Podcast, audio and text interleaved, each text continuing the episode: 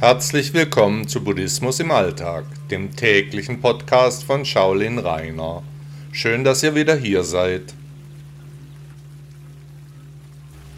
Anrufbeantworter. Erinnern Sie sich noch an die Anrufbeantworter, die vor vielen Jahren in Mode waren, die heute in jedem Handy integriert sind?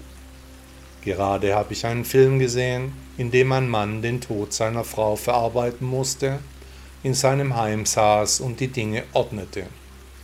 Immer wieder rief er das Handy seiner Frau an, um ihre Stimme zu hören.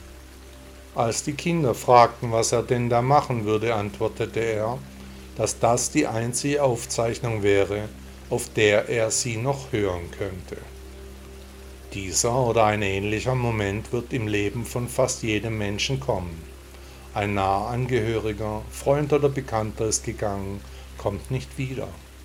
Und die Person fehlt. Die Stimme hallt noch durch das Universum, aber der Körper hat jede Bewegung verloren. Man mag es sich nicht vorstellen, aber wir werden vergehen. Nichts wird bleiben. Selbst unsere Knochen werden zuerst ausbleichen und dann zerfallen. Auch der Planet wird sich in seine Einzelteile auflösen. Alle Aufnahmen von uns, egal ob Bild oder Ton, Nichts wird für immer existieren.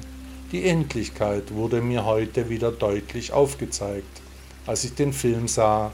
Die Verzweiflung im Gesicht des Mannes war umwerfend.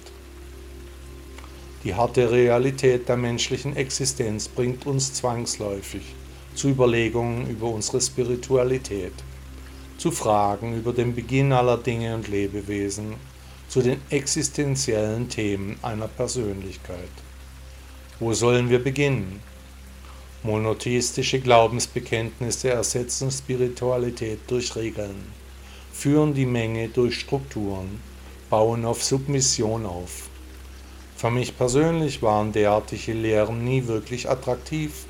Immer hatte ich das Gefühl, dass hier noch ein Geheimnis auf mich wartet, welches noch zu ergründen sein müsste.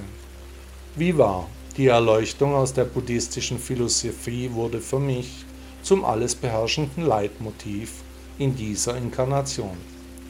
Ich bin mir sicher, dass jeder Mensch sich massiv Gedanken über die wahren Zusammenhänge seiner Existenz macht und gerade wegen diesen Kapriolen sein Ego betäubt, ablenkt, sich in Aktionismus jeder Art stürzt. Sind sie für sich selbst da, nur dann können sie auch für andere Menschen da sein. Sammeln sie Kraft, bis ihr Schimmer zu einem Leuchten wird. Denn nur im Hier und Jetzt können sie ihre Besonderheiten entdecken. Aus den Tiefen des Universums kommt eine Gewissheit. Folgen Sie Ihrem Herzen. Wahre Freunde vergeben, leben Sie Ihr Leben. Die Jugend ist vorbei, die Persönlichkeit bleibt übrig. Lieben Sie den Ort, an dem Sie leben und die Menschen in Ihrem Umfeld und lieben sie sich selbst und lieben sie ihren Weg, denn der Weg ist das Ziel. Buddha sagte einmal, laufe nicht der Vergangenheit nach.